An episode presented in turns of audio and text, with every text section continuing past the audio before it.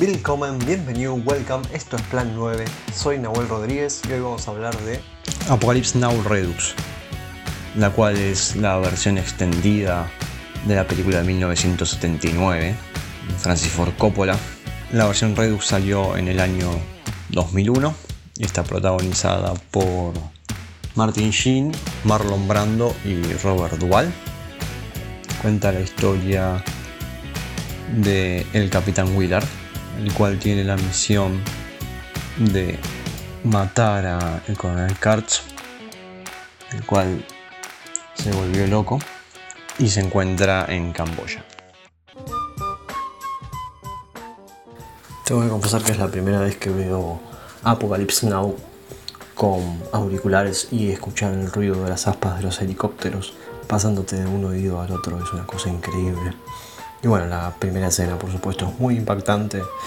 Resulta muy choqueante ver el bombardeo con napalm a un conjunto de palmeras. Porque bueno, como sabemos, el napalm fue un elemento ilegal usado por Estados Unidos para bombardear en Vietnam hemos visto los efectos del napalm en víctimas. Lo hemos visto a través de alguna foto muy reconocida, por ejemplo. Y bueno, estaba pensando que refleja quizás el horror, ¿no? El horror que, del que habla Kurtz.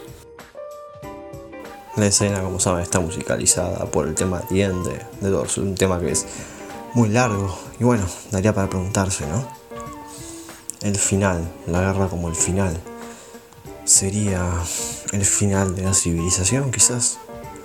Sería el fin de la política como diplomacia y su continuación mediante el horror, el horror de la guerra. Recordamos que la guerra de Vietnam fue quizás la guerra más popular de Estados Unidos. Una de las cosas que aprendí a apreciar de Coppola, gracias a un hilo de Twitter sobre El Padrino, son los fundidos encadenados que tienen sus películas, los cuales no solamente son muy bellos y unen elementos que parecen disímiles, sino que tienen una significación bastante interesante. Por ejemplo, vemos un fundido encadenado en la primera escena con un primer plano de la cara de Martin Sheen, juxtapuesto con imágenes de árboles prendidos fuegos por esta sustancia de la que ya hablamos anteriormente. Y bueno, eso nos hace dar cuenta de que lo que tiene el personaje de Martin Sheen en la cabeza es la guerra. La continuación sonora entre el ruido de las aspas del helicóptero y el ruido de las aspas del ventilador parecen como confirmar esa teoría, ¿no? Que Willard es una persona que tiene la guerra en la cabeza. Podría decirse que es un soldado nato, pero a mí me parece que no.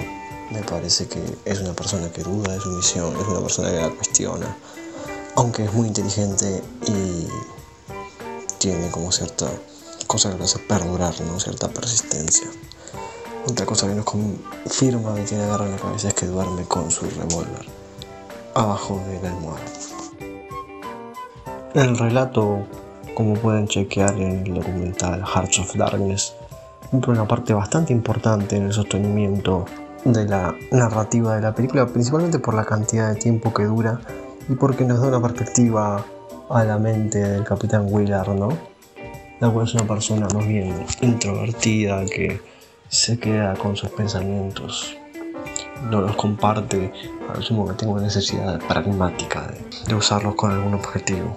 La voz de Martin Hill le da como mucha personalidad, ¿no? Tiene una voz relativamente grave que lo hace interesante, lo hace casi hipnótico al relato. Tiene profundidad ya con el mismo tono de su voz por supuesto que la actuación de Martin Sheen es espectacular, probablemente una de las mejores actuaciones que he visto.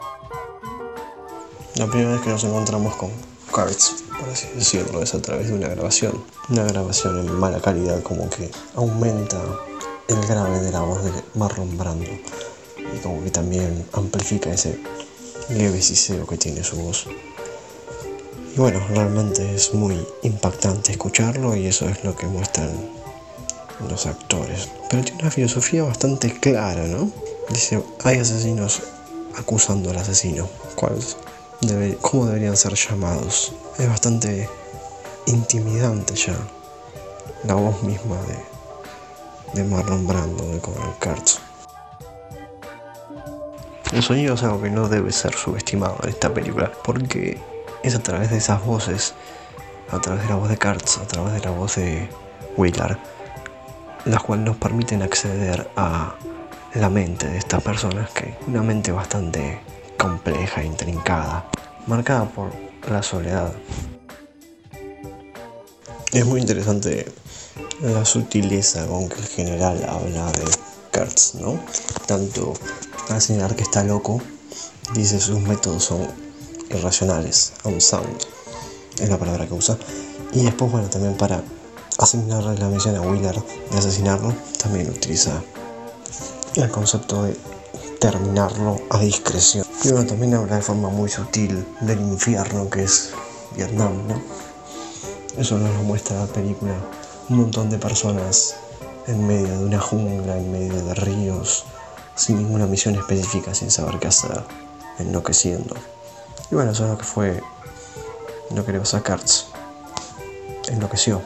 Pero yo no creo que haya sido por no saber qué hacer, yo creo que fue por las cosas que vio, las misiones que tuvo asignado y encontrar lo, ilógico del funcionamiento del ejército de Estados Unidos en esta guerra.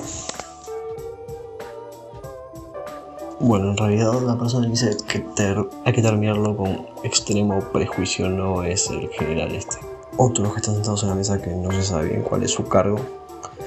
Y bueno, esta escena donde la señora misión es bastante impactante porque entendemos el dilema moral que enfrenta Willard. La idea de tener que matar a lo que llama uno de los suyos lo contraría bastante y bueno, después va entendiendo la personalidad de Kurtz, leer su biografía, por así decirlo, su hoja de servicio y se va identificando con él. Entonces en cierta medida podría decir que tiene que matar una parte del mismo al final y por eso le cuesta la presentación de la novena caballería es increíble porque es una de las escenas más realistas de guerra que he visto. Recordemos que en esta época no había CGI ni nada, así que todas las escenas eran filmadas con helicópteros reales. Algunas escenas quizás, siendo muy generosos, se podrían comparar o me hacen acordar por los Dunkerque, pero nada más. Y bueno, también está muy buena esta escena porque hace un pequeño cameo Francis Ford Coppola Francis Coppola parece que está grabando dentro de lo que sería la narrativa, ¿no? Imágenes para la televisión estadounidense. Y bueno, esta se encuentra con Willard. Y Willard se le queda mirando como diciendo, ¿qué hace una cámara acá? Se queda como muy confundido y él y Coppola le dice, no mires a la cámara, sé como que estás peleando. Lo cual le, da como un tono mental narrativo a la escena que es increíble. Recordamos que, bueno, Coppola y Martin Sheen fueron los que más la padecieron con esta película. Martin Sheen tuvo un infarto y, bueno, Coppola fue muy complicada la película para él. Se endeudó, arriesgó parte de su capital, puso, hipotecó su casa. Tardó, el rodaje tardó mucho más tiempo de lo esperado la edición tardó muchísimo tiempo. Empezó a filmar en marzo de 1976, así que bueno, vemos lo complicado de una travesía tres años para poder estrenar la película. Pero bueno, yo no me voy a enfocar tanto en esos detalles porque la cubre perfectamente Hearts of Darkness, que fue filmado por la esposa de Francis Ford Coppola. Después de Kurtz, probablemente el segundo mejor personaje sea el del teniente Kilgore, que si bien tiene una participación muy pequeña, Robert Duvall es quien lo representa, es un personaje que está completamente fuera de sus cabales. Es una persona que le pone cartas de póker a los muertos del Vietcong. Es una persona que decide bombardear una parte de la playa para poder hacer surf.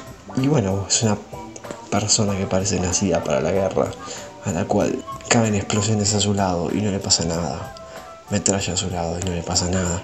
Y bueno, tiene uno de los monólogos más reconocidos de, la película, ¿no? que muestran como su locura, el agrado por el olor al napalm. Esta actuación hizo ganar a Robert Duvall el Oscar Mejor Actor de Reparto. Muy merecida. El sonido de la escena de presentación de Kilgore refuerza ese sentido de ufiar ¿no? en la selva, un sentido anárquico, porque escuchamos prácticamente de todo. Escuchamos ruido de metralla, escuchamos ruido de los aviones, escuchamos a personas hablando. Escuchamos una escena donde hay un pastor haciendo una especie de bendición, una especie de misa. De hecho, no es una película muy bonita para escuchar porque esa mezcla de sonidos es bastante caótica. Quizás no es a lo que estamos acostumbrados ahora. La fotografía es de Vittorio Storaro, eh, un director de fotografía italiano que ganó tres Oscars y tiene una filosofía bastante interesante respecto al color que fue evolucionando durante toda su carrera, una carrera muy extensa, vale la pena decir. Pueden encontrar una masterclass que dio Vittorio Storaro que está en YouTube. Me da la impresión de que está subtitulada en inglés. Pero bueno, ahí se da cuenta de su filosofía del color.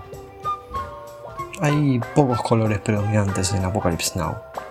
Quizás el verde, el rojo, el amarillo, el marrón, colores bastante vinculados entre sí, ¿no? Por ejemplo, el rojo y el amarillo, el rojo y el marrón. Me da la impresión que son colores como terrosos en general, ¿no? Y vinculados a la naturaleza. Y eso también me parece que tiene que ver con la generación de cierto exotismo. Estaba viendo algunas de las películas que en las que él fue director de fotografía. Tiene cosas como Novecento, El último tango en París, El último emperador, Golpe del corazón. Y bueno, yo particularmente la encuentro en, relación con la fotografía del último emperador. Porque hay cierto deseo de mostrar un determinado exotismo, ¿no? Son películas que presentan, entre muchas comillas, cierta cercanía geográfica. Una está ambientada en Vietnam y la otra está ambientada en China. Obviamente a destacar están las actuaciones de Marlon Brando y Martin Sheen, pero hay una performance que quizás pase relativamente desapercibido viendo la película por primera vez. Es la de Freddy Forrest, que está muy pero muy bien y la verdad que me sorprendió mucho. Yo lo he visto en Golpe de Corazón que no lo hace mal, pero acá está en un gran nivel, es un colaborador relativamente habitual de Coppola. Después, bueno, la escena donde Kilgore pone Wagner, es interesante analizarla con un paralelismo que hace Coppola, ¿no?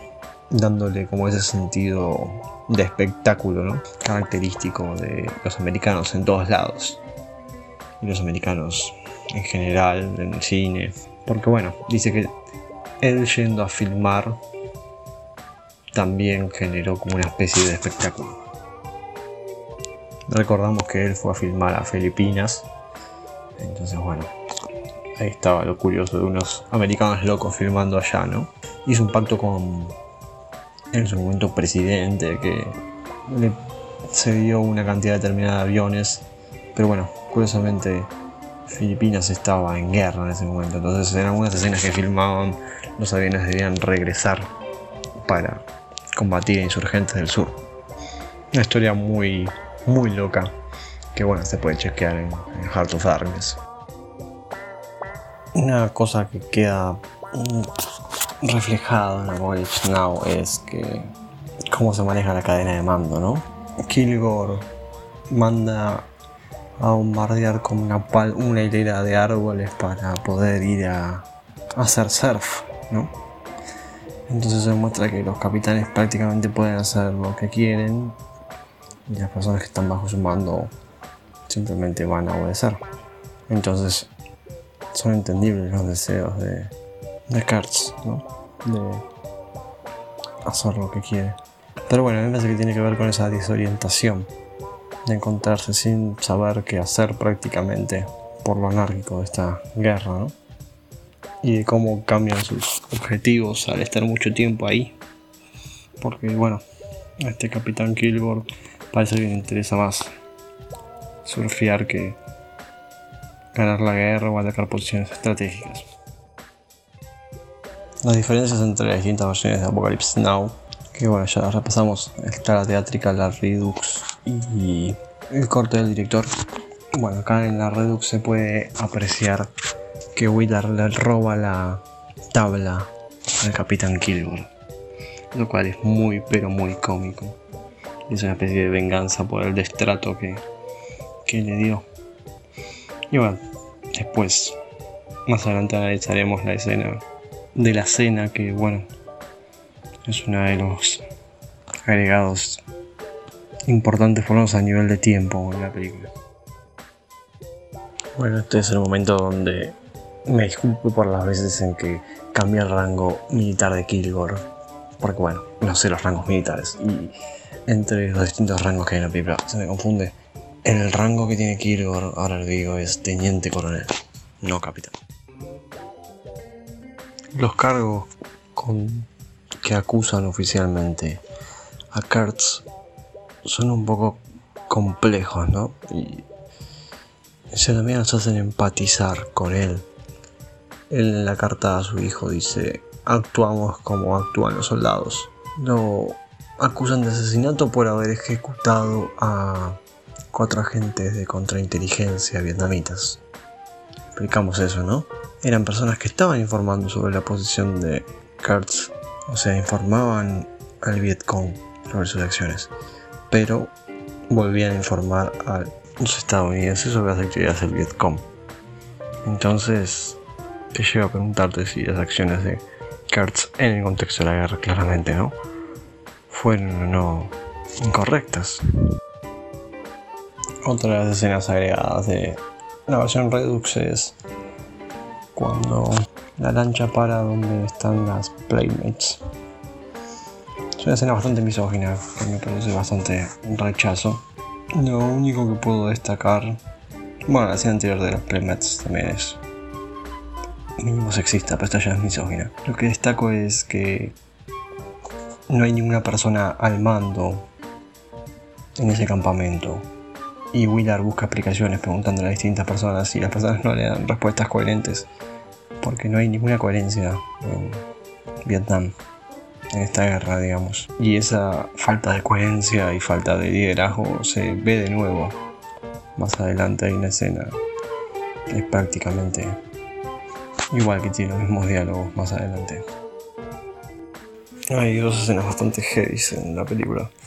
Una es cuando matan al carnero al final, o al buey, no sé qué tipo de animal es. Y la otra es cuando requisan un barco civil y Mr. Clean termina fusilando a toda la tripulación, apoyado por Lance. Y bueno, nada, en una tripulación que estaba desarmada y hacer una especie de masacre.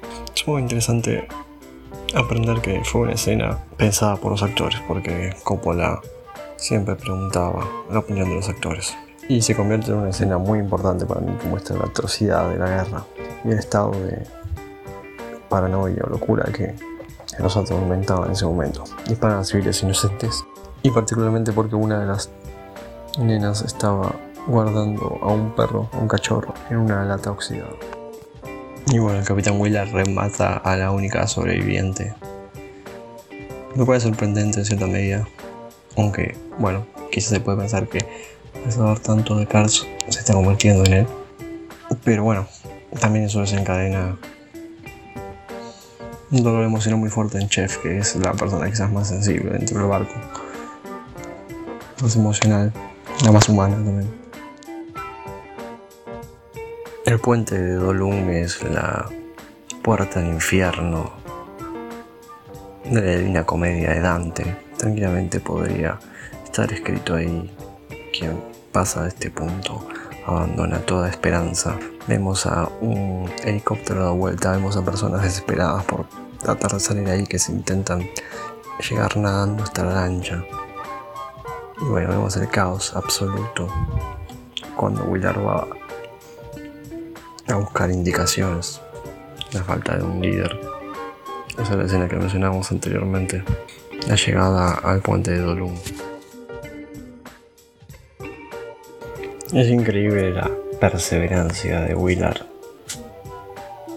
al querer continuar la misión. Yo creo que siente como cierta admiración hacia Kurtz. Quizás sea analizable en relación con cómo Freud ve al padre Tawai Totem, ¿no? Es alguien que tiene que eliminar, alguien que siente admiración pero que a su vez tiene que eliminar. Creo que a su vez Willard está matando a una parte de sí mismo, una parte oscura.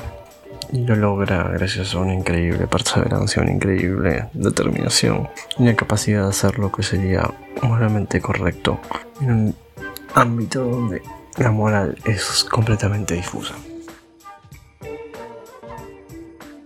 Supongo que de la cena con el dueño de la plantación, los dueños de la plantación franceses, es interesante el diálogo que tiene Willard con lo que sería el dueño porque bueno, ahí muestran como su espíritu colonialista y su deseo de permanecer en Vietnam hasta la muerte.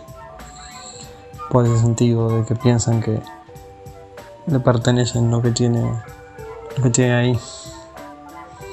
Y bueno, por supuesto están todos marcados por la locura de la guerra, ¿no? Es medio una atemporalidad en la que vive esa plantación. Por eso no, no quieren admitir los posibles cambios que señala Willard. La avanzada del Vietcong también se muestra el rechazo de parte de la población francesa respecto a la participación de Francia en la guerra de Vietnam. Y bueno, se habla un poco de diplomacia con un sentido antiamericano que en parte me sorprende, pero es interesante porque mezcla la adulación con la crítica. Ya podemos llegar a una conclusión de lo que son las escenas de agregadas de Redux y podemos decir que no aportan prácticamente nada. Excepto Willard roba la tabla de surf, pero la escena de la Juanita Playboy, no, no aporta nada. La escena de la plantación acepta ese político tampoco, que después hace que cambie de hecho el tono de la película al tener esta parte romántica que, incluso cambia la música y no, no contribuye en nada, sino todo lo contrario. Otra de las cosas que se puede olvidar por que está al final, es por el relativamente corto, es el trabajo de Dennis Hopper, que está muy pero muy bien. Hace de loco un papel que suele saber cumplir en una película que analizamos, por ejemplo, como es Blue Velvet.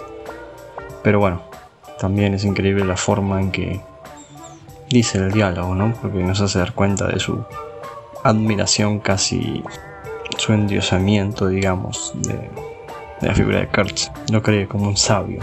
Entonces va repitiendo las cosas que le dijo y su brillantez y bueno, tratando de justificar la locura de Kurtz. Él hace de periodista de ya cuando llega a la parte donde. al campamento de Kurtz, Willard encuentra a Colby, que era la persona que estaba destinada a matar a Kurtz antes que, que Willard. Y bueno, se lo ve como completamente fuera de juicio. No habla y tiene una mirada con los ojos muy abiertos y tiene una mancha de sangre en la mano, además de una cabellera en el fusil. Y bueno, otra cosa que destaca dentro de ese campamento es la cantidad de muertos que hay, ¿no? Hay uno que está colgado de un árbol en bolas como un ejemplo y después hay un montón de cadáveres tirados. Chef define a Kurz como el mal, ¿no? Antes no quería continuar con la operación de Willard porque era matar a alguien del ejército americano, pero ahora cambió de opinión. Y bueno, Dentro de esa conversación después se ve un paneo que muestra en una pared escrito nuestro lema Apocalipsis ahora. La escena donde conocemos realmente a Kurz es bastante intrigante y misteriosa. Eso lo logra la fotografía que no termina de mostrar su rostro. Primero apenas vemos un leve contorno y después poco a poco vamos viendo más detalles del rostro de Marlon Brando. Y esta es quizás la mejor fotografía de la película, estas escenas. Y lo más interesante es que ese tipo de fotografía era para tratar de no mostrar las condiciones en que estaba Marlon Brando. Un Marlon Brando que se había pelado y un Marlon Brando que estaba completamente excedido de peso. Una de las cosas que noté con este visionado es que cuando Willard es capturado hay sangre en su jaula. Y parece tener toda la espalda sangrando, lo que parece indicar que fue torturado. Y bueno, nada, la performance de Marlon por supuesto que es increíble. Las miradas fijas que pone a cámara realmente son para asustar.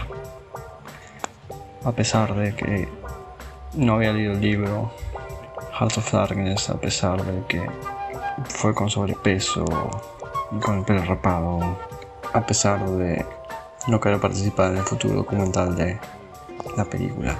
Y después, bueno, vemos que le trae Kurtz la cabeza de Chef a Willard y se la deja en sus piernas. Y bueno, Willard es lo que sería el miedo, ¿no? Lo que sería una versión lógica. Y bueno, nos hace lamentar la muerte de Chef y hace que quede solamente una persona de la que sería el crew de la lancha, que es Lance, que hace parecer que es la persona que fue más pasiva durante gran parte del viaje y eso es lo que la hizo sobrevivir, por así decirlo. El dejarle la cabeza de Chef es decirle, sé lo que estás haciendo, conozco todos tus movimientos. Tiene el error de no matarlo. Corto. Interesante y precisa quizás la descripción de Willard sobre Kurtz, ¿no? Dice que es un hombre roto. Primero se rompió con el exterior y después se rompió a sí mismo, marcado por los horrores de la guerra que el mismo Kurtz describe. Pero bueno, un personaje muy carismático que probablemente no hubiera sido posible sin Marlon. Entonces, por momentos entendemos completamente su filosofía, y por otros momentos lo repudiamos. Así que por momentos entramos en la postura del fotógrafo la entendemos mediamente. Sí le puede deducir que Kurtz es una persona muy inteligente y eso también es parte de su carisma. El asesinato de Kurtz es muy impactante porque bueno está montado en paralelo a la ejecución ritual de un buey, o lo que creo que es un buey. Y esa ejecución es real, no hay una simulación, mata al pobre animal, lo que es una escena un poco nefasta, ¿no? Pero bueno, la música para el asesinato de, de Kurz es The ¿no? La canción con la que empieza la película. Y en su punto más álgido, lo cual le da bastante dramatismo. El güey parece una figura potente, poderosa, imponente por su físico gigante Pasa lo mismo con la figura de Kurtz, no tanto en un sentido literal, sino en un más metafórico, ¿no? Es visto como un padre, es visto como un dios.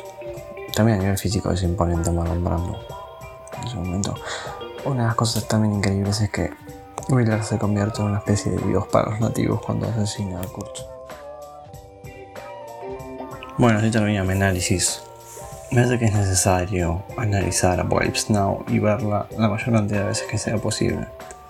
Porque es una película que ya no se puede hacer. Una película de esas que ya no, existen. Una persona se podría preguntar por qué hay ciertas cosas que se pueden hacer en determinadas épocas que ya no se pueden hacer. Primero por los procedimientos de Apocalypse Now. Es una película que tardó 3 años en completarse lo cual es una, locura. No hay ninguna compañía que podría respaldar un proyecto así. De hecho, no la hubo en la época de Coppola, ¿no? Por eso la tuvo que respaldar él. Tampoco se pasó una película así ahora, por bueno, ciertas cosas turbias que hubo en esa filmación, como la idea de darle dinero al gobierno de Filipinas a cambio de prestar aviones, contratar a trabajadores filipinos con un sueldo bajísimo, lo cual es ilegal. Y bueno, después también porque ahora probablemente la mayor parte de las escenas estarían filmadas con CGI y se perdería esa, ese realismo que tiene Apocalypse Now, esa forma de sentir las escenas bélicas. En fin, espero que haya hecho un análisis al menos decente.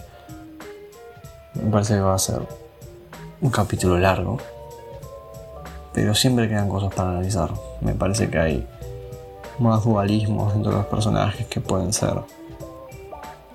profundizados. Por otro lado, creo que lo que hace una Apocalypse Now una gran película es la idea de un viaje. Apocalypse Now es un viaje de un punto A a un punto B y cosas van pasando en el medio. Mis películas preferidas tratan de eso.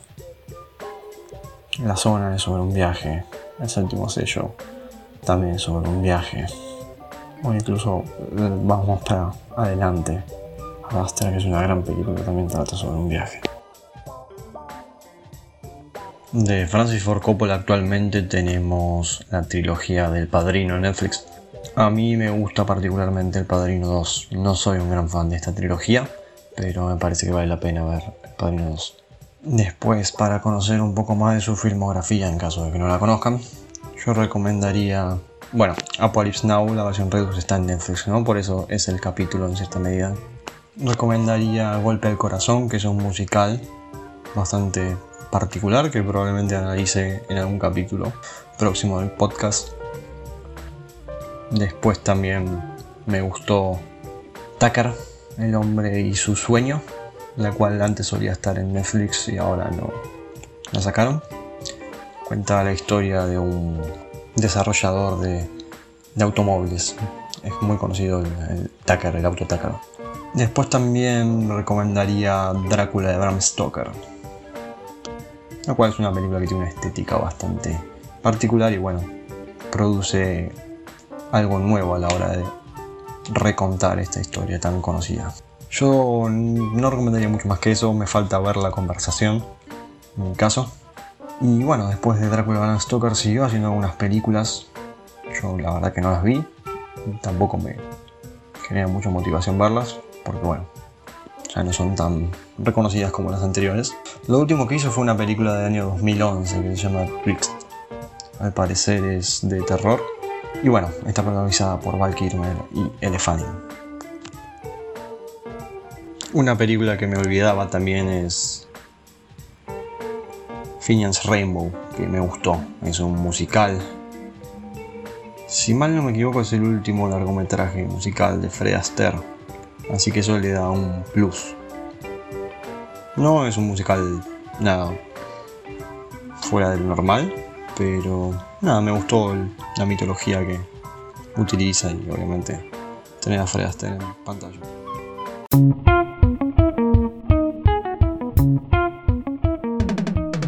Bueno, esto fue todo por hoy. Recuerden que estamos en Twitter e Instagram como arroba plan 9 podcast.